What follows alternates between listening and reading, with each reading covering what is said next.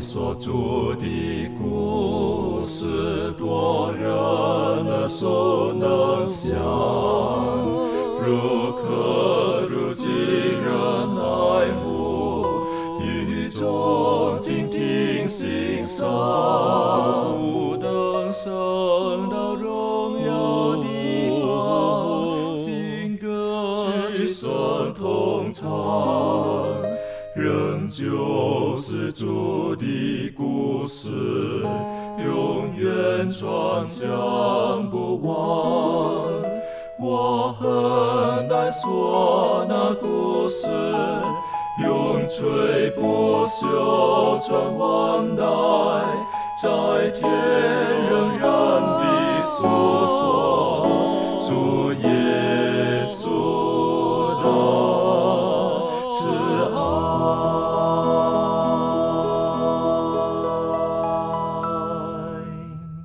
平安，欢迎来到安息学，跟我们一起领受来自天上的福气。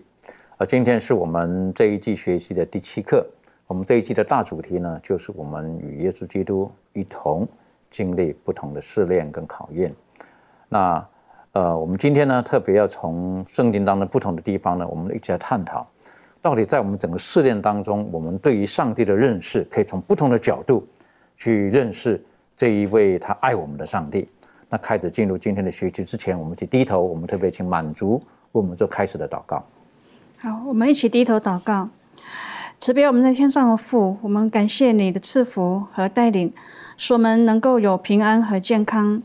在这美好的圣日当中，我们一起来研究主你的话语，求天父你亲自与我们同在，赐下智慧，使我们借着彼此的分享，更加的来体验到主你的大爱，并且让我们在主的引领当中，领受更多来自主的教导。也愿我们将我们所得到的与众弟兄姐妹一起来分享，使他们能够同得福音的益处。主，我们愿意将以下的时间恭敬的摆上，祈求天父你看顾带领。这是我们的祷告，来自奉靠主耶稣基督的圣名而祈求，阿门。我们在世界上或者奔走天路，有的时候我们之前都学过了，我们会碰到不同的困难跟挑战。那往往我们人碰到一个生命当中或生活当中碰到困难的时候，我们就会把这个困难当成是我们眼前最重要的事情，眼前一座大山。所以一般来讲，我们所看见我们自己自己这个世界的这个困难的时候呢，我们会觉得那是唯一的一个最严重最大的。但很多时候呢，我们却却没有那个能力，或者忘记了，我们应该从更大的一个图像来看我们今天我们自己所遭遇到的事情。而圣经当中，哈巴谷他本身就是，当他看见了他自己的民族所遭遇的事情的时候，他觉得这是唯一的一件事情要去面对。但是当他跟上帝询问的时候呢，没有想到上帝开启他的眼睛，让他看到的不只是眼前的困难，而是看到未来的历史等等的，然后让他更加的惊讶。我想更重要的是哈巴谷他知道，后来他学会了，其实神在掌权。让我们一起从哈巴谷书第一章，我们来可以看到到底。哈巴谷他当时的面对的情况到底是什么？我们可以请周宇带我们一起来学习第一章，谢谢。好的，我们来看哈巴谷书一章一到四节，这里讲到先知哈巴谷所得的末世。他说：“耶和华，我呼求你，你不应允，要到几时呢？我因强暴哀求你，你还不拯救？你为何使我看见罪孽？”你为何看着奸恶而不理呢？毁灭和强暴在我面前，又起了争端和相斗的事，因此律法放松，公理也不显明，恶人围困一人，所以公理显然颠倒。在这里面，这是哈巴谷对上帝的一个呃呃一个呼求，因为当这个是他得从上帝那那里得到了一些漠视之后呢？他就向上帝呼求这样的一个事，他因为呃，在这个作者在这里解释了说这一段呢是其实是以色列人被亚述人呃那个俘虏的时候发生的事，所以说哈巴谷在这里面他就向上帝呼求，希望上帝。呃，开恩怜悯以色列人，呃，以致能改变这些，比如说一些争端呐，一些呃呃，使这个律法可以放松一点，或者说拯救这些艺人，呃，以致不会被这个亚述人所掳掠。但是，呃，上帝接下来呃，呃对他的回应，呃，并并不是满足他，或者说应许他如何。我们来看一下第五节到第十一节，接下来上帝向他启示了，说他说你要向列国中观看，大大的惊奇，因为在你们的时候，我行一件事，虽然有有人告诉你们。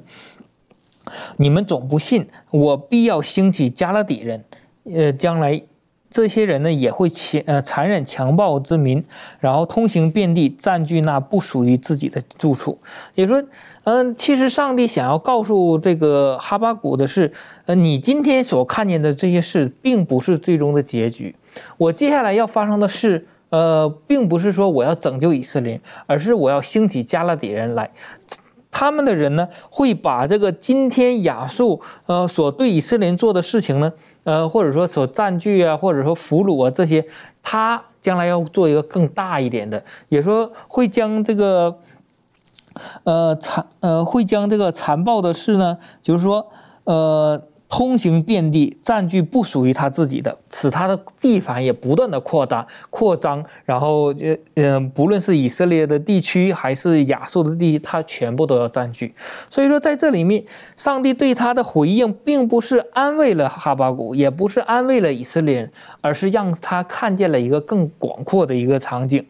接下来呢，哈巴谷呢就继续的呃祈求，他说：“耶和华我的上帝，我的圣者，你不是从亘古就有吗？我们必不致死。耶和华，你派定他，也嗯呃为要刑罚人，磐石啊，你设立他为要惩治人。你眼目清洁，不看邪僻，不看奸恶行诡诈的。你为何看着不理呢？恶人吞灭比自己公义的。”你为何静默不语呢？你为何使人如海中的鱼，又如，呃，没有呃管辖的爬物呢？呃，他用钩钩住，用网捕获，又用拉网，呃，聚集他们，因此他欢喜快乐。就像是呃网献祭，向往烧香，因他由此得肥美的粪和富裕的食物，他岂可屡次倒空网络，将列国的人时常杀戮，毫不顾惜呢？当上帝向这个哈巴谷去启示，他说将来除了这个亚述人以外，还有加勒底人，呃，也呃继续要这个呃他要兴起来，然后统治这些人的时候，那么哈巴谷就这个时候继续的祈求，继续的这个呃啊哭着，再次哭喊着，呃祈求说上帝啊，为什么这样呢？你要任凭这样的事继续发生吗？其实，在这里面，哈巴谷并。没有完全的看见上帝的一个呃整盘的一个计划，他只看到了眼前的他们的被俘，呃，看到了他们的以色列人的就是呃被亚述人抓到，但是。在上帝的掌管当中，他有一个全盘的一个计划。他想要借着这样的事，呃，使所有属于上帝的子民能看到他们过去所做的不对，他们的背道，以及他们所所做出来的不符合上帝旨意的。今天他要受到一个惩罚，也说他要借着外邦人的手来帮助以色列人悔改，希望他们能再一次回到上帝的面前，能看见上帝，呃，在这列国当中都是一个掌权者。的确，所以在这个地方，这个哈巴谷跟耶和华在对话的时候，哈，他就说：“先问他，你怎么不想一想，他们是多坏的人呢？我们现在遭遇到很多的苦难呢，就没有想到耶和华上帝让他看见的是北国以色列的遭遇，南国将来的遭遇是如何？哈，不，好像并没有更好。他说：怎么会这个样子呢？不明白，对不对？他不明白，因为他看到的只是眼前。可是，然后进入到哈巴谷书第二章的时候，哈巴谷有一点讲说。”我不讲话了，我要看看你到底会怎么样子了哈。我到阁楼上面，我等待了哈，可能有点脾气在里面了哈，有点不大高兴了。然后他看耶和华上帝是如何的帮助他，呃，去了解更多的事情这样子，因为他想要看看到底如何。那接着如何呢？我们请庭娟带我们一起学习。好，那我们可以看到就是。面对这个先知哈巴谷的困惑呢，上帝是怎么样子的回应他？那在这个第二章的时候，一到四节里头呢，呃，圣经就说：“我要站在守望所，立在望楼上观看，看耶和华对我说什么话，我可用什么话向他诉愿。他对我说：将这末世明明的写在板上，使读的人容易读，因为这末世有一定的日期。”快要应验，并不虚晃。虽然迟延，还要等候，因为必然临到，不再迟延。然后在第四节的时候，圣经也说，加勒底人自高自大，心不正直，为一人因信得生。好，那我们先读到这边呢，我们看到就是上帝他也指出了这个加勒底人自高自大，心不正直，意思就是说，加勒底人的恶行其实也在上帝的眼中。那他绝对不会置之不理。那之后呢，我们也看到，呃，神他怎么样子看待加勒底人所做的这些事情，他一一的论述他们谋财害命。自己要被抢夺，然后他们又要因这个贪不义之财而丧命，又要因为自己的残暴不仁呢而受到毁灭，也要因为自己的恶毒而而蒙羞，甚至呢，他们因为敬拜假神而最终是自欺欺人。所以这一切都在上帝的眼中都呃都一一的看见了。那所以，上帝他并不会看待这个恶人欺压异人而不理会，而是说他的刑罚跟他审判有一定的日期，而恶人还没有遇到这个刑罚，是因为呃这个日子还没有到，而这个日期呢快要应验，也不虚晃，必然临到，不再迟延。所以这个哈巴谷呢，他在听见这个神他做所做出的这些回应呢，我想就是。呃，心中一定是有呃对神更加的敬畏。原来如此，原来神你并不是置之不理的，原来神你是会有所作为的。那在这边第四节里头呢，呃，这个从呃哈巴古书的第二章一到四节呢，其实在希伯来书呃里头也有应用到这这段经文哦。嗯，这个里头呢是在十章。呃，在希伯来书的十章三十七节里面呢，呃，也特别的提到这一段。那这个十章里头呢，主要是有提到了两大重点，一个就是呢，关于耶稣他一次被呃一次献上，然后就永远献上，然后以及关于这个呃这些弟兄姐妹呢，他们接受他们呃面临到了一个非常大的逼迫的一个情况里头呢，呃，这个保罗呢用这样子的一个呃。旧约的一个信息呢，来去来呃提醒他们，呃，我们要兼顾我们的信心，呃，特别是在三十七节的地方，希伯来书十章三十七节，这里说到，因为还有一点点时候，那要来的就来，并不迟延，只是一人必因信得生。那所以说，呃，在这里我们看到，对于这些正在被欺压的艺人呢，上帝他。呃，有一个很美好的应许，就是说到一人必因信得生，意思就是说，即便呃我们或者是当时候的以色列人，虽然在那些比他更坏的人手下受苦受难，但如果他们愿意坚持的稳住自己的信仰，然后坚持的对上帝忠贞不二，他们必定会因信得生，而在审判的那日呢，他们必定会生命得到保存。呃，所以我们现在好像看到恶人当道啊，或者是有这种不公不义的事情发生，我们还是要坚信上帝仍然在掌权，不要因此就怀疑上帝的存在。然后，呃，圣经也有提到说，流泪撒种的必欢呼收割。所以，我们呃再次的提醒我们，呃，就是我们要坚定不移，稳住信仰。然后，我相信这个上帝的回答，不仅是让哈巴谷呢，就是茅塞顿开，我想对我们每一个人应该也是。的确，在这个时候呢，哈巴谷的哈巴谷他通过跟上帝的对话，他明白了哦，原来上帝掌管了一切，而未来将来会如何？加勒底人他们也是会受到审判，但是那个不是重点，重点是一人会因信得生，对上帝的信心不能放弃。属于好人，我们持续对上帝有那个信心，那我们就会我就会得到上帝要所赐给我们的。后来我们知道，在哈巴谷书最后面对第二章最后面的时候，他也对。这个这个哈巴谷说到了哈，我觉得这个是对我们来讲是个很重要的提醒，因为他看到各种的偶像啊等等的，可耶和华上帝告诉他，我耶和华在他的圣殿当中，全地的人在他面前都当肃静静默，这是很重要的一句话，告诉哈巴谷，不是整个世界宇宙不是混乱的，因为神在他的宝座当中，神在他的圣殿当中，我们在神的面前，我们看见他一切作为的时候。我们要学会顺从，我们要学会安静等候上帝的时间表。那当然，哈巴谷得到这个应许之后，在第三章他就做出了祷告。那祷告当中，我们可以看到哈巴谷实际上重新拾回了对上帝的信心。可以请立伦带我们一起来学习。好，我们来看哈巴谷书的第三章十六到十九节，哈巴古书第三章十六到十九节，经上记着说：“我听见耶和华的声音，身体战惊，嘴唇发战，骨中朽烂。我在所立之处战惊，我只可安静等候灾难之日临到，犯境之名上来。虽然无花果树不发旺，葡萄树不结果，橄榄树也不效力。”田地不出粮食，圈中绝了羊，棚内也没有牛。然而我要因耶和华欢心，因救我的神喜乐。主耶和华是我的力量，他使我的脚快如母鹿的蹄，又使我稳行在高处。这歌交与灵长，用丝弦的乐器。那在这个哈巴古书第三章呃中呢，其实它是预言了幕后的这个恐怖的这个大事件，但是呢巴呃哈巴古呢这个先知呢，他却以这个主里的救赎是可喜乐有盼望的，并且以为人类提供安慰与满足的这个语气结束。那我们知道说这第三章是这个先知哈巴古的这个祷告嘛，而且他是用他说是用琉璃歌，他是用唱的的这这这个章节那。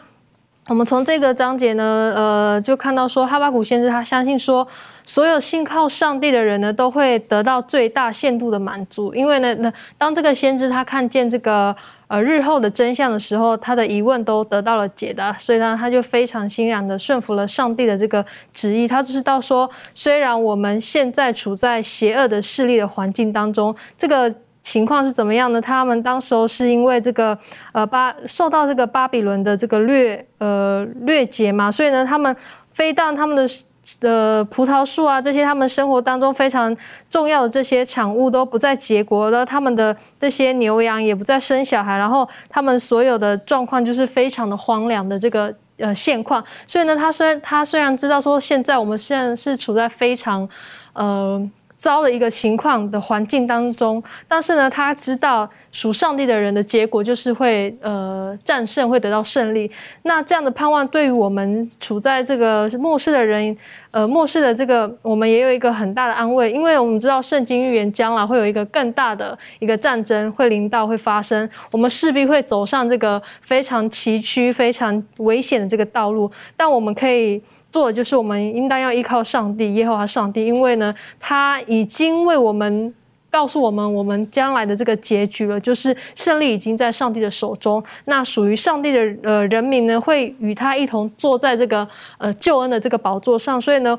我们尽管还势必会遇到这样子的非常艰难的时刻，但是我们不要忘记说我们。呃，看见眼前的这些情况，我们不要不需要为此感到非常的无望，而是要持有这个信心，然后有这个盼望，相信这个属我们属上帝的子民会最后站在这个胜利的这个宝座上。的确哈，就像那个哈巴谷最后的祷告所讲的，看到这一切好像都荒凉了，好像都很糟糕的，可是他说我要因耶和华而欢心，我相信他是我的力量，他会使我在高地。哈，站立，他是我在高地行走等等的，我是觉得，呃，在这个时候，有的时候我们在看我们眼前困难的时候，眼前的遭遇，眼前的试炼，求子赐给我们智慧，能够与他对话，然后让他开启我们的眼睛，让我们看见更完整的图像。呃，在这个 Oswald Chambers，他曾经写过一句话，他说：“你曾经问过上帝，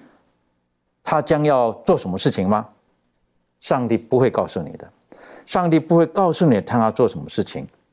然后他说到，他会告诉你他是谁。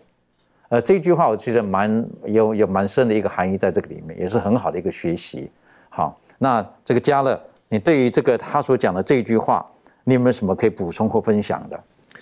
是在这张博士他给我们一个非常有趣的一段话，这里他说：“你曾经问过上帝他将要做什么事吗？”我相信，我相信在每个人的祷告里面，或者跟上帝的这一个关系里面，我们曾经都有问过类似的问题：说上帝啊，我接下来怎么办？你会怎么样解救我？或者说，哎，这个情况，上帝啊，你会怎么样去去解决这个问题？那张博士就给我们一个答案，他说：上帝绝对不会告诉我们的。为什么？感觉就是好像说，上帝，我们不说上，我们跟耶稣是像朋友一样吗？那像朋友一样，那你如果我告诉你我的秘密，那你也要告诉我你的秘密啊。但不是这样。如果如果如果我上帝告诉我们他所想要准备要做的每一件事情的话，我觉得第一，我们人类我们这一个有限的这个脑袋呢，没有办法承受得了他所准备的这个计划。第二，我也觉得说，我们人在听到之后，可能会有更多的疑问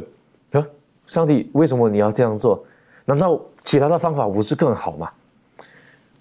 因为我们我们听，因为我们我们听了之后就不能，我们不能明白，因为我们不能明白为什么上帝要做这些事情。所以，如果上帝每一次都要等，都要告诉我们他想做的事情的话，那他永他就什么都不用做了，因为我们永远都不可能同意他的做法，因为上帝的想法是高过我们的智慧，是高过我们所能理解的。但是呢，张博士这里给我们一个似乎是一个答案的东西。他说：“虽然上帝不会告诉我们他的计划，他未来要做的事情，但是呢，他会向我们显现他是谁。我觉得这个非常的重要。我们在前面几几课的这学课的时候，我们有谈到说，这个牧羊人跟上帝，他很在意自己的名义，他很在意自己的名声。那为什么上帝那么在意自己的名声呢？因为上帝的名字里面就包含了他所有的品格。”我们在圣经里面有两处可以看到这一点，这其中一个最有名的经文是在出埃及记第三十四章第六到第七节。这时候摩西在跟上帝说：“上帝啊，我想看见你的荣耀。”那上帝说：“不，你不能看见我的荣耀，但是你会看到我的背。那我的经过的时候呢，我会宣告我的名字，我会宣告我的荣耀。”那在这里呢，他就说，上帝在经过的时候，他就说，耶和华耶和华是有怜悯、有恩典的神，不轻易发怒，并有丰盛的慈爱和诚实，为千万人存留慈爱，赦免罪孽、过犯和罪恶，万不以有罪的为无罪，必追讨他的罪，自父及子，直到三四代。那另外一处，在希伯来书第六章十七到十八节，也给我们看到一点点上帝的这一个品，这个另一面的个性。这里说，照样，上帝愿意为那承受应许的人格外显明他的旨意是不更改的，就启示为证。借这两件不更改的事，上帝绝不能说谎，好叫我们逃，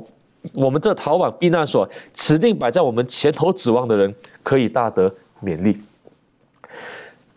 在特别是在西部来说那里的时候，他告诉我们说，我们可以，我们因为什么可以逃跑？我们因为什么可以前往得到勉励？是因为上帝的旨意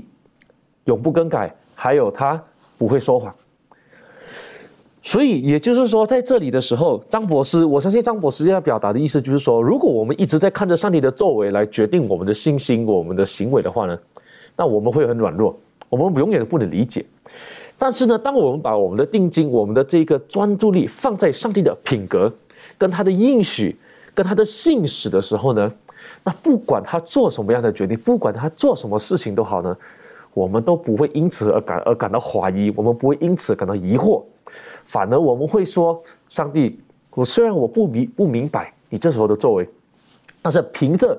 你的名字，凭着你所你所给我们的这个应许呢。我相信，我接受你所做的这个行为。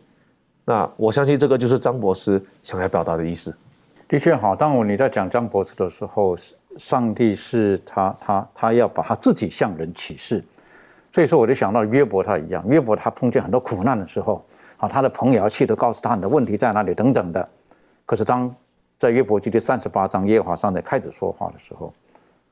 等于简单讲白了，就是你们到底在说什么东西？怎么把好像把我弄得弄得怎么讲？我的形象都没有掉了，你们不知道我是谁吗？然后耶和华上来开始跟他们讲，带领约伯看，你看天，看地，看海，看山，看什么？看了这一切，耶和华实际上是带领约伯看什么？你现在在沟通的对象是谁？天地万物都是神所造的，耶和华上帝带领的约伯去看，现在你知道在跟你说话的是谁吗？所以约伯在这个时候，他忽然间体体悟到了，就像张博士这里所说到的，神是让他知道，在你眼前的这个人他是谁。最后呢，啊，约伯他就回答了，是不是？约伯在这个呃约伯记第四十二章一到六节的时候，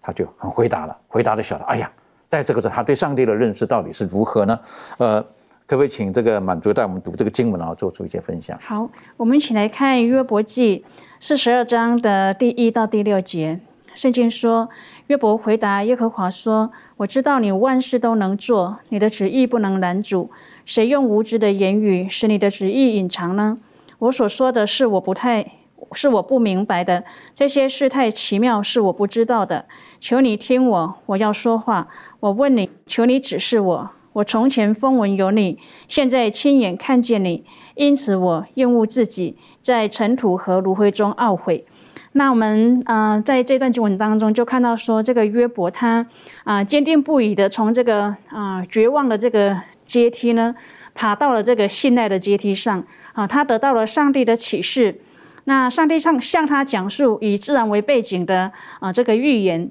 那约伯听到了这个主的声音，而且呢，他现在已经知道自己可以爱主啊，可以信赖他。那约伯他承认上帝是无所不能、无所不知的。他第一次承认自己啊是是这个有有有限渺茫的知识。他的这个结论的基础呢，是因为他自己的无知。所以呢，尽管说在过去呢，他。可以说是诚实的，但是他啊也犯了错。啊，在约伯抱怨的时候呢，自以为自己的理由呢是啊无懈可击的。啊，那时候呢，他觉得他的态度得到了这个足够的辩证，但是呢，当他更圆满的明白上帝的时候呢，他原先他认为的那个理由呢，就失去了这个自身的这个说服力，他甘愿正当的接受上帝的对白。他已经准备好要开始说话，至少呢，他知道自己应该说什么。那约伯他这个亲身体验呢，使他啊得到了这个教育，他懂得相信的这个意义。那通过看见上帝啊，使他能够呃顺从，并且降服于上帝的旨意。他把一切呢都交托给这个上帝，不考虑他自己啊现在处于什么样的这种状况当中啊，因为他不需要。啊，期望得到什么临时的祝福啊，也不需要有证据来证明说自己啊得到这个天国的偏爱。那他与上帝之间的这个关系呢，现在是基于比一个之前啊原先更稳固、更值得信赖的一个基础上。那约伯呢，他找到了啊解决自己问题的这个答案。那。约伯呢，他在这边，他特别讲到，他说：“现在我亲眼看见你。”好，那这个就带着一个更高的这种眼界的一个信念啊。他最终悔改，是因为他啊自己对上帝的这个错误的一个看法。那在这边，我们也看到说，上帝他其实从来没有啊答复这个约伯的朋友任何有关为什么的这个问题。但是呢，上帝他借由揭示他的这个创造大功，来描绘他大能的一个图像。那在这之后呢，我们就看到约伯他不再需要任何的答案啊，所有的解释呢都因着上帝他本身啊全能的一个图像而相形失色。那有时候呢，上帝让我们看到自己的无知，那以至于呢，我们可以了解到说，这人类的希望只可以在那一位啊更胜于我们自己的上帝那里来得到一个保障。必须要求神帮助我们哈，让我们有有超越眼前困难的那种智慧眼光。但更重要的，今天提醒我们，实际上，当我们碰见眼前这困难的时候，不了解的时候呢，实际上我们要定睛在神的身上，更加认识他。我们对眼前一切的困境，我们就就比较能够释怀。这方面，我们呃，停下来有没有什么可以补充的？嗯，对，我想就是很多事情，我们都真的是没有办法了解，无论是呃我们生活当中的，在信仰里头的，或者是真的。呃，大到整个呃社会、整个国家，那呃，我想这个就是如同刚才大家在讨论的过程当中，呃，得出的一个结论，就即便我们现在没有办法了解，但是我们一定要专注在上帝的品德上，就是上帝他他的所作所为，他的品格是我们所确信的话，呃，无论呃发生什么样的事情，至少我们有一个确据，知道说这位神他是。嗯，他是他是掌权的，他是全知全能的，对。那呃，所以呃，不只是给予我这样子的盼望，我想呃，所有的基督徒们、弟兄姐妹们，应该呃可以专注在这方面，这样子。的确哈，如果我们越认识神，知道他的品格本性，他是愿意赐福给人，不是愿意让人受灾害的等等的。我们越认识他的品格，我们对于我们所所所遇见的困境的时候，我们越能够释怀。因为我们知道他的本意一定是好的，可是如果我们对神的认识是有偏颇的，不认识认识的不够正确的时候，可能我们就会苦读，我们会咒诅，可能我们会埋怨，因为我们觉得，因为我们对他的认识不够，诚如我们对我们的父母一样。如果我们相对我们的父母的关系是建立在很正确的基础上的时候，当当我们碰见苦难的时候，我们不会怀疑爸爸是不爱我的，妈妈是不爱我的，他是不会欺负我啊等等的，不会，我们不会有这种的念头出现，因为我们认识他。所以，当我们生命当中碰见苦难的时候，呃，神教导我们，我们要重新跟他建立的关系，到他的面前正确的认识他。当犹太人碰到很多的苦难的时候，甚至被掳掠的时候，以赛亚他也再一次说到了，提醒了对上帝的认识，上帝的作为是如何。他再再的提醒当时的犹太人，耶和华上帝他没有离开你们，他是跟你们在一起的。哪怕你到异邦去了，神没有忘记你们，这是很美好的应许，在呃以赛亚书的。我们恳请周宇带我们一起来学习。好的，我们一同来看以赛亚书四十一章八到十四节，这里面讲到。为你以色列，我的仆人雅各，我所拣选的，我朋友亚伯拉罕的后裔，你是我从地极所领来的，从地角所招来的，且对你说，你是我的仆人，我拣选你，并不弃绝你，你不要害怕，因为我与你同在；不要惊慌，因为我是你的上帝，我必兼顾你，我必帮助你，我必用我公义的右手扶持你，凡向你发怒的。必都暴愧蒙羞，与你相争的必如无有，并要灭亡；与你争竞的，你要找他们也找不着；与你征战的，呃，必如无有，成为虚无。因为我耶和华你的上帝必搀扶你的右手，对你说：不要害怕，我必帮助你。在这里面，呃，上帝借着这个先知以赛亚，呃，告诉以色列人，以。告诉他们，在上帝的眼中，他们是很宝贵的。不论走到哪里，他会与他们同在。在这里面，我们可以看到几点。首先，第一个呢，上帝拣拣选了以色列人，所以说上帝不会弃绝他们，这是上帝的一个应许。第二个呢，就是上帝会与呃每一个人同在。并且兼顾他们，帮助他们，扶持他们，所以说这是上帝给以色列人一个最美好的一个应许。即使你现在被掳了，但是上帝仍然与你同在。你被掳到哪里，上帝也与你同在。所以说第三个呢，就是说他的敌人不论是多么强壮，只要是与以色列人作对的，或者说增进的、征战的，那么他们最终会被灭亡。第四个呢，再一次上帝告诉他们，他是他们的救赎主。所以说，在在这里面，上帝不断的一遍一遍的借着先知以下告诉他们，他会与他们同在，他会帮助。甚至我们仔细看这段经文的时候，三次上帝告诉他：“你不要害怕，我必帮助你。”一遍一遍的告诉你不要害怕，我帮助你。这是上帝最大的一个呃恩典和慈爱，让以色列人不论你怎么样了，因为你们的犯罪就会要呃被别人掳去，但是。我仍然与你同在，所以说在这里面，他的呃耶呃耶和华上帝在这里面所讲述的事情是非常呃美好的。嗯，作者在这里就举了一个例子，就是说，上可以想象一下，上帝他能在距离地球好几光年以外的这个宝座上。但是他仍然引领着地球上所发生的每一件事，甚至他可以搀扶，他用他的双手搀扶着所有属于他的子民，这样的一个画面是非常美好，是非常有安全感的。所以说，当我们忙碌的时候，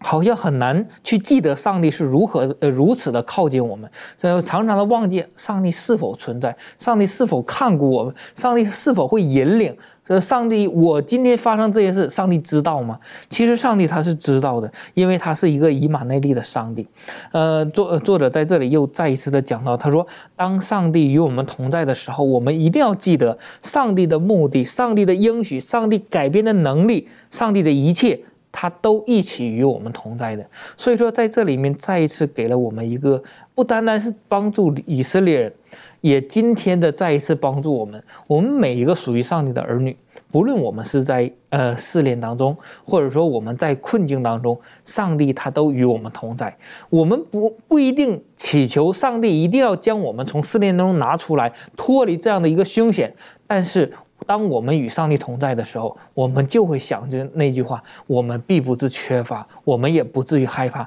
因为他是我们的帮助、帮助者和拯救者。的确哈，在这边这个呃，上帝他透过以赛亚对当时在绝望当中的犹太人一个很好的应许啊，不要害怕，我会帮助你，我会扶持你。他用很拟人化的来提到了，是不是？他说我会扶你，我会扶你起来。那我们晓得，如果是要扶一个人的时候，那个距离是多多近，必须就在旁边了。好，不是远远的帮助哈，而是我会扶着你。但我很喜欢这这种的感觉，等于说神其实离我们不是很远的。我想请问一下，当我们看见这个应许的时候，那我想请问到立伦哈，这个你觉得这个应许对你来讲，对你走在天路上有没有什么样子的帮助，或有什么你可以分享的？好，那其实呃，在今天这个学课当中，其实就有尝试的，就是告诉大家说，我们可以尝试，就是可以试试看。接下来几天，大家都可以试试看。那其实就从我个人的这个呃经验来说呢，我最大的感受跟或者是说改变是什么呢？就是首先呢，就是当我明白这件事实的时候呢，我我在领受事物的这些呃感受上呢，是会非常不同的。可能我们会。过去我们可能常和可能会只是不断的去否定啊，或者是非常的消极，但是呢，改变成呢就是看见事情的这个正面跟积极面，然后心中是充满感恩的。再呢，这个感受呢，最大的感受跟改变呢，就是会知道自己呃需要呃，应该说会知道自己必须做什么，因此呢，我也就不会再。把事情花费在就是浪费在不需要的这个事物上。那再来呢，就是呃，当我明白这个事实的时候呢，就是会让我感受到说，尽管我会遇到一些挫折，就是可能我在遇到一些挫折的时候，也能够很快的就把心中的这种呃担忧化为喜乐，因为会很清楚的明白说，上帝呃相信上帝有他的时间时间表，所以呢，我不必不必为自己掌握不了的这些事情来去感到过度的呃忧虑焦虑。对，这就是我自己个人的这个最大的感受跟改变。的确是哈，这个我觉得很重要的。当有我们知道耶稣基督的应许是如此的真、如此的实、如此的在我们身边的时候，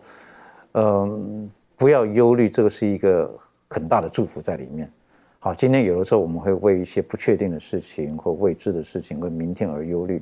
可是当如果我们知道耶稣基督与我们同行的时候，他会用他的右手来。来扶持我们的时候，我们就真的不需要忧虑，而且我们在它里面呢，可以有满满的盼望。说到盼望的话呢，我在想，我们今天在世界上很多的人，我们都会寻求一个希望，啊，买一个希望，希望这明天会更好，希望，呃，我们有很多的种的这种希望。但是实际上呢，呃，我们在哪里才可以真正找到真正的一个一个盼望、一个希望呢？是用自己的方式吗？是在金钱上吗？在物质上吗？还在策略上，还是靠学位呢？等等的，那这方面，呃，嘉乐有没有什么可以跟我们一起学习分享的？是讲到讲到这一个希望跟盼望的时候，我在准备的时候，我就想到了一个一个故事。那这有一个人，有一个有一个这个真实的故事，有一个是叫做这个 Greta Thunberg。那这个 Greta Thunberg 呢，是一名非常年轻的女士。那他是他是经常就是呃提倡跟倡导就是环保跟守护环境的这一种的运动的人，非常非常有名的人物。那他因为他的年纪非常的轻，非常小，那可是却又很勇敢的出来说这些东西，经常就是有一些呃有一些大会会邀请他，然后呢请他在那里呢就是说说一说他的想法，觉得说哎要怎么保护环境啊，要怎么保护这个地球啊，那。他这一次的分享里面呢，他就说每一次这些大会，大会邀请他去讲了之后呢，讲完了，这些人就会怎么样？就就拍手，讲说哦，说的非常好，非常棒，很有很很感动。但是说完之后呢，却没有任何实际的行动。那这是那个这个这个女孩子，她就形容说，每一次她去这些地方去说的时候，她每一次就感到没有什么希望，讲了讲，讲了又讲，讲了又讲，但是没有任何的行动。那我就想到说，我们是否也是把我们的希望放在这些我们眼前所看到的东西，不管是一个世界的组织，或者是我们的学校，或者是我们身边的亲朋戚友，或者甚至是放在教会里面，我们要常常提醒我们自己说，这些都是啊、这些都是人人所在的地方，有人的地方就会有失误，就会有失败，也会有失望。那但是那但是呢，如果我们能看超越这些东西，我们能看到说，在背后的天赋上帝，这些事情的背后就是我们的上呃的我们的神。而当这一位上帝呢允许一些事情的发生的时候呢，我们不是去一直把我们的我们的专注力放在这些发生的事情上面，就好像以色列人被掳掠之后，在诗篇第一百三十七篇，整篇就是他们的哀哭。他们的哀哭是什么？就说哦，耶路撒冷啊，我们什么时候才能看到你？我们为什么要在外邦地方唱唱耶路撒冷的歌？就是一直在看着这一个被掳掠的这件事情，他们不能理解，而他们对于他们就一直把所有的心思放在这里。但是呢，但是上帝要我们看超越这一些，因为他的计划是远远超乎我们所能想象的，并不只是局限在我们眼前所能看到的事物里面。的确哈，这个呃，神可以带我们超越、穿过历史、穿过时间，好，所以他也透过先知，在当对当时的犹太人来讲，你们虽然被被加勒底人掳走，掳到巴比伦去之后，你们应当是如何的，好，然后在这过程当中，实际上神给他们盼望，在不在耶利米书第二十九章这边就有提到这个，好，这方面可以请满足带我们一起学习。好，嗯、在这个耶利米书的二十九章啊一到十节这边呢，他就特别讲到啊，这个耶利米呢，他写信安慰这个被掳的国民啊。那在啊第一节这边讲到说，先知耶利米从耶路撒冷寄信与被掳的祭司、先知和众民，并生存的长老，就是尼布甲尼撒从耶路撒冷掳到巴比伦去。这在耶利耶利耶利亚王和太后、太监，并犹大、耶路撒冷的首领以及工匠、铁匠都离了耶路撒冷以后，他借沙番的儿子以利亚撒和希勒家的儿子基玛利的手寄去。他们二人是犹大王西底家打发往巴比伦去见尼布甲尼撒王的。那在呃这段中间，他又就讲到说，呃，预言七十年以后呢，必呃反这个故土。那我们在仔细的读这一段经文当中，我们特别看到啊、在这一段经文里面呢，有三个很值得让我们去强调这个盼望的一个理由。那第一个呢，是在这个第二十九章的第四节啊，这边就讲到说，万军之耶和华以色列的上帝啊，对一切被掳去的啊，就是我使他们从耶路撒冷被掳到巴比伦的人。那上帝告诉他的子民哈、他们不应该放弃希望啊，因为他们的情景呢，并不是由于机运或是无法预测的一个邪恶。那在这第四节当中呢，上帝他亲自说了，他说：“我使他们从耶路撒冷被掳到巴比伦。”啊，虽然邪恶好像是环绕着他们，但是犹太人没有远离上帝的手。那第二个，我们可以看到这个盼望的理由的是在啊。第七节啊，这边讲到说，我使你们被掳到那城，你们要为那城求平安，为那城祷告耶和华，因为那城得平安，你们也随着得平安。那在这边，上帝告诉他的子民，他们不应该放弃希望啊，因为在他们的这个困境当中呢，他仍然是在动工的。那第三个可以看到这个呃盼望的一个理由是在第十节，第十节讲到耶和华如此说。为巴比伦所定的七十年满了以后，我要眷顾你们，向你们成就我的恩言，使你们人回到此地。那在这里，上帝告诉他的子民啊，他们不应该放弃希望啊，因为他将要在一个特定的时刻结束他们被掳。那上帝解释他如何掌管他们的过去，那现在呢，他也会继续掌管他们的未来。那之后呢，我们就看到上帝他啊用这种动人的话呢来传达他对他子民一个很温柔的慈爱。的确好，我们我们可以看到这个呃，在这里告诉他们，实际上你们去是我的意思，我的旨意在里面。所以到那边呢，你们要继续跟我有发生，跟跟我有很好的这个关系存在。是什么？你们要祷告，求平安。好，他们平安，你们也平安，是不是？而且我告诉你们，七十年后你们就会回去，这是很大的盼望。然后呢，神在接下去呢，在第二十九章的第十一节开始到第十四节，很美好的应许。我们可不可以请这个庭生带我们一起来学习？谢谢。好，嗯、我们一起来看耶利米书二十九章十一到十四节，圣经说：“耶和华说：“我知道我向你们所怀的意念是赐平安的意念，不是降灾祸的意念，要叫你们幕后有指望。你们要呼求我，祷告我，我就应允你们。你们寻求我，若专心寻求我，就必寻见。”耶和华说：“我必被你们寻见。”我也必使你们被掳的人归回，将你们从各国中和我所赶你们的道的各处招聚了来，又将你们带回我使你们被掳掠离开的地方。这是耶和华说的。呃，所以从这段经文里面呢，呃，真的是很令人振奋，也很令人安慰的。呃，知道说神他允许这些事情发生的时候，呃，都是他以慈爱跟公义的角度，然后允许发生在我们身上。而他所说的“我知道我向你们怀的意念是赐平安的意念”，哦，这句话的时候，就真的是让我们非常的呃感动。那甚至呢，呃，学课甚至有建议我们说，如果将这个经文“你们”改成是你，甚至是我。的名字放在上面的时候，你这样子的读下来的时候，你会知道，仿佛上帝就亲自向你承诺这些应许。那希望这样子，呃，无论我们遇到什么样的困境，呃，希望神的应许能够在我们的生命当中，呃，如同今天这个经文所分享的。的确好，在这个地方呢，耶和华上的前面告诉他们，你们要为那个城祷告。然后这里告诉你们，告诉再一次提醒这个呃犹太人，为什么？记住哈，你们为那城做祷告。因为我向你们所怀的意念就是赐平安的意念，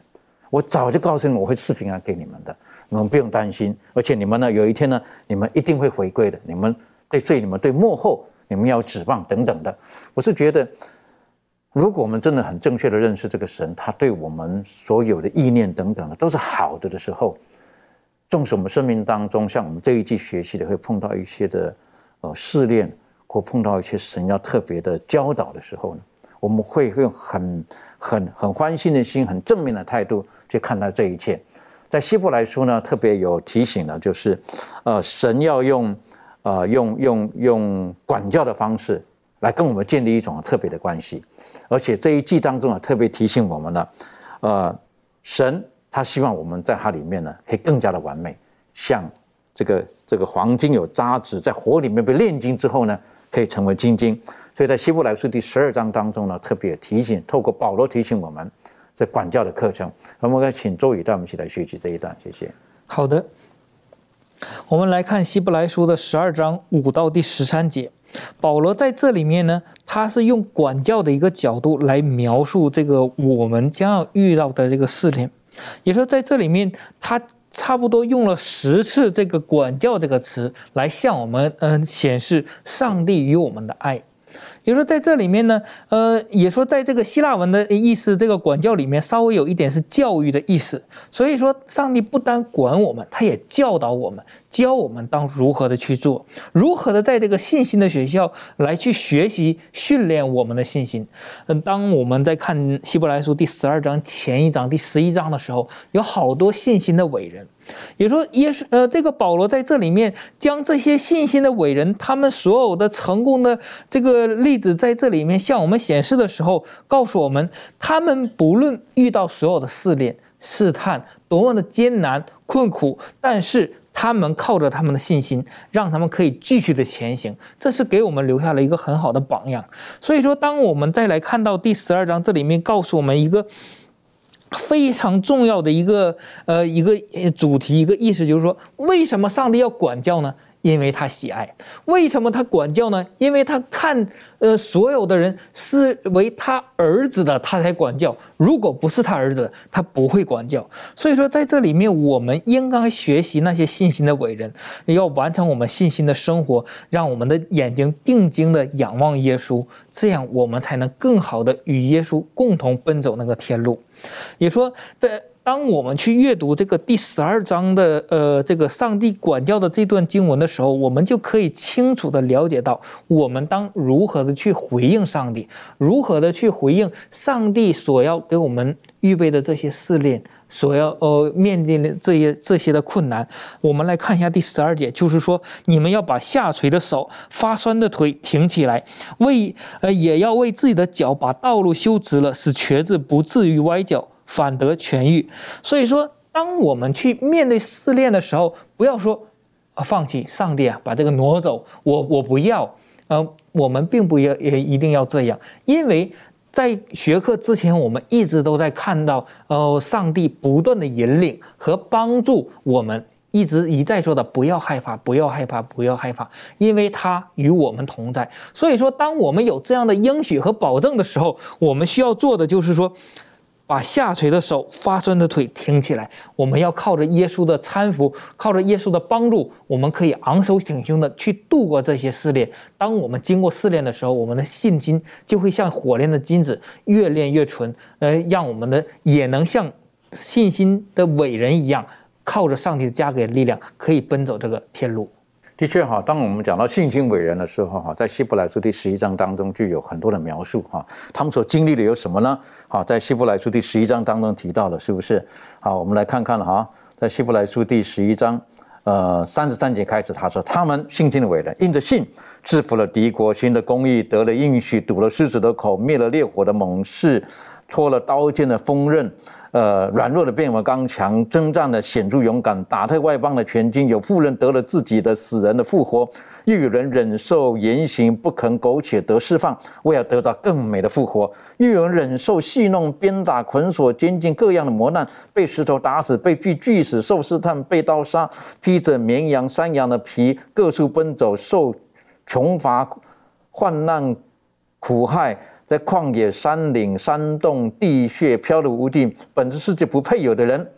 但是这些人都因信得了美好的证据。那接下来到第十二章告诉我们，这些其实都是上帝因为爱他们，当他们的孩子，给他们一些特别的管教。所以讲到了说，管教他一定有他的目的，好，那他的他等于说他有他的原因、目的，还有管教的方式，以及当受管教的人，我们应当如何的回应这方面。呃，嘉乐有没有什么可以跟我们补充分享的？是我们来看一看这个希伯来书第十二章五到十三节，我们来更加仔细的去看一下里面的一些细节。首先，我们要先来看看这个管教的来源是来自来这个管教来源是为什么？当然，我们知道管教的人是上帝，然后《新圣经》里面有清楚告诉我们在五节六节的时候，他说不可轻看主的管教。六节说，因为主所爱的，他必管教。但是这管教来源为什么上帝要管教呢？在同样在五节六节里，特别在第六节里面，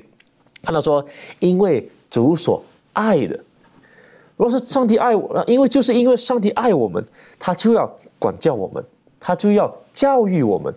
那我们面对上帝这样的所谓的管教跟教育的时候呢，我们要如何回应上帝呢？在首先在第五节，我们看到。你们又忘了那劝你如同劝儿子的话，说我儿不可轻看主的管教，被他责备的时候也不可灰心。所以这里我们看到两点：第一，我们不要无视上帝的管教，我们不要认为说这是这是没没呃不需要重视的一件事情。上帝的教育都是有他的理由存在。那再来说，他说被他责备的时候也不可灰心，不要因为上帝给我们经历这些试炼的时候感到软弱，觉得说自己不配。反而要更坚强，要记得说自己就是因为自己是上帝的儿女，才配有这种管教、这种教育。然后在十二十三节，刚刚在刚刚周宇弟兄也给我们大概看一下，他说把下垂，所以你们要把下垂的手、发伤的腿挺起来，不要害怕，不要害怕上帝的管教，要敢敢的去接受。然后呢，在十三节时候，也要为自己的脚把道路修直了，使茄子不致歪脚，反得痊愈。到最后，这个管教最终的目的就是要我们走正直的路，要我们学会怎么不只是他这里讲两点哦。第一，要为自己的脚，还有把道路修直了。所以，首先我们要先学会怎么走对路，然后呢，也要确保我们走的那条路是直路。所以，上帝的管教有这样的功能，上帝的管教有这样的一个目的。那当然，那最后上帝管教为的是要达到什么样的一个目的呢？上帝向我们学会怎么样顺服，在在这一个第九节的时候，他说：“再者，我们曾有生生的父管教我们，我们尚且敬重他，何况万灵的父，我们岂不更当顺服他得生吗？”然后再来，他就是说要我们得到圣洁。在第十节，他说：“圣圣生的父都是暂随己意管教我们，唯有万灵的父管教我们，是要我们得益处，使我们在他的圣洁上有份。”最后的时候，在第十一节，他告诉我们说，反管教的事，当时不觉得快乐，反觉得愁苦。这个是我们一直都在说的，当下的试炼是不开心的。但是呢，他说这个这个不不开心的事情的结果是怎么样？他说后来却为那经历练经练过的人结出平安的果子。这果子是什么呢？就是义，就是义。那当我们以这样的这个角度来看待这个经文的时候，我们就发现，哎。其实，上上帝所谓的管教，其实并不可怕。反而，当我们熬过的时候呢，我们明白它的意义何在的时候呢，我们最终得到的是非常开心、非常非常美丽的一个结局。的确，上帝的管教，实际上他刚刚这个其他的经文当中告诉我们了，他的动机是因为他爱我们，他当我们是他的孩子啊，一再的强调，你们是儿子，所以我管教你们。然后呢，他。我们对这种管教的时候呢，有的时候我们这都告诉我们，我们就要忍耐，好就要忍耐。为什么？因为这是个善恶之争，哈！上帝他是希望我们在这过程当中，我们可以成为更成熟、更美好的。然后我们经过这一切之后呢，圣经告诉我们，我们就会圣洁，我们会走在一条正确的道路上面。我们在神的眼中可以称为是艺人。所以愿上帝帮助我们，让我们在今天的学习当中的时候，我们可以晓得。呃，我们不要只是看眼前的困难，有的时候我们要学习在不同的角度去看到我们所所遇见一切的事情，上帝有他更美好的图像向我们呈现着。如果我们真的碰见困难的时候，就要从约伯的生命当中学习，重新回到上帝的面前，不是看所有的困难，而是重新认识我们的神到底如何，而握住生命当中的运气，无论是在以赛亚书，在耶利米书，告诉我们，他会与我们同在。而耶利米书告诉我们，上帝他的应许一直是同在的，他是给我们盼望的。愿神帮助我们，让我们在幕后的日子当中，我们碰见一些生命当中的呃挑战困难的时候，我们要相信，如今长存的有信、有望、有爱，盼望是上帝给我们继续往前走一个很大的动力。愿神帮助我们，我们一起低头，我们做祷告。天父帮助我们，让我们今天的学习，我们可以满满的被祝福。纵使我们生命当中有一些我们看不明白的，亦或是我们所难以面对的艰困，帮助我们，让我们每次碰到困难的时候，不是单单寻求答案，而是我们愿意重新回到神灵的面前。因为你告诉我们，你会与我们同在，你会用你公义的右手来搀扶着我们，你不会离开我们。你已经为我们的未来已经做好了一切的准备。耶稣基督所说的，他今天在天上为我们预备天家，他去了还会再来接我们到那里去，帮助我们握住这个应许。所以在世界上的日子，我们愿意效学耶稣的榜样，我们愿意忍受这一切暂时的一切的苦楚，为的是可以享那永恒的福乐。帮助我们，让我们在幕后的日子当中，可以成为主，你在世上成为。让主成为被祝福别人的管道，愿主大大的使用我们，谢谢主的爱我们，祷告着奉靠耶稣基督的名求，阿门。